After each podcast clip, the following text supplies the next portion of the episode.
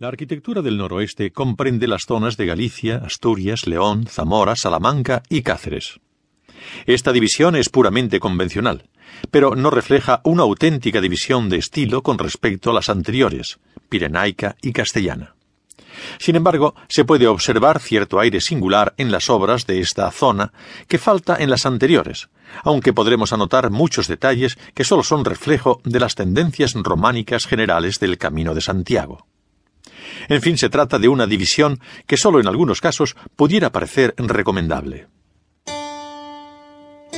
Cuando queremos penetrar en esta zona del románico español, nos encontramos con el hecho fundamental de que se encuentra a un extremo del camino de Santiago, en la meta de la peregrinación, lo que le da una importancia singular.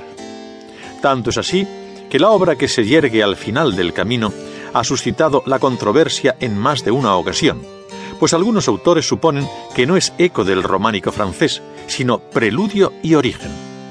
Hoy no podemos sostener esta afirmación con visos de posibilidad, si bien algunas de las características del estilo son originales y pudieron llegar a influir no solo en otras obras españolas, sino incluso en basílicas extrapirenaicas, porque el Camino de Santiago era una vía de ida y vuelta, cosa que nunca podemos olvidar.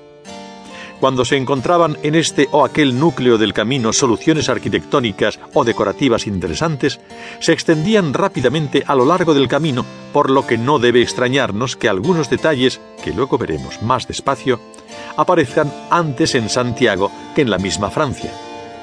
De ahí a sostener que el románico es un estilo gallego, falta un largo trecho que posiblemente nadie se atreverá a recorrer con seriedad. Hay otro capítulo interesante que debe ser tenido en cuenta. La zona astur-leonesa y galaica se encuentra bien surtida de obras de un arte prerrománico con mucha personalidad, el asturiano. Para más detalles sobre las concomitancias estilísticas asturianas y románicas, le remitimos a un capítulo anterior de esta colección, Arte prerrománico y mozárabe, en la que encontrará un resumen de estas apreciaciones y una aceptable documentación gráfica de las mismas. Después de los estudios de Gómez Moreno Slunk y otros estudiosos, no parece posible explicar la arquitectura de los siglos XI y XII en León y Galicia prescindiendo de estas obras primitivas.